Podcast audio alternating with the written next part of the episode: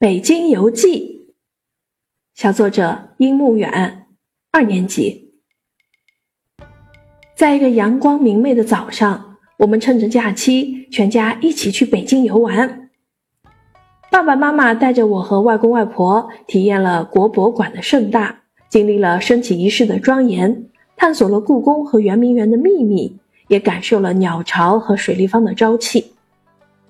让我印象最深刻的要数爬长城了。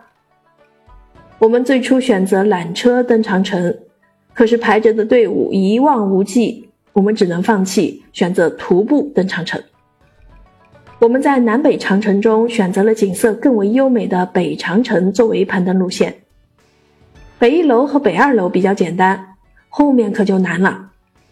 北三楼有一段长长的斜坡，十分陡峭。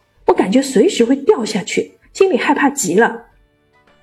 北四楼则更加艰难，层层叠叠的台阶令人头皮发麻。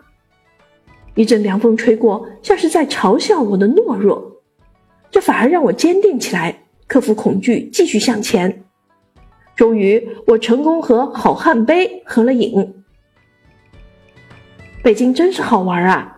有巍然屹立的八达岭长城，有历经风雨依旧驻守在故宫的太和殿，有虽被损毁却依然代表中华不屈精神的圆明园，还有鸟巢、水立方，仿佛是天空中最明亮的星星，对我说：“小朋友，北京欢迎你呀！”教师点评：爬长城是辛苦的，是振奋人心的，更是令人难忘的。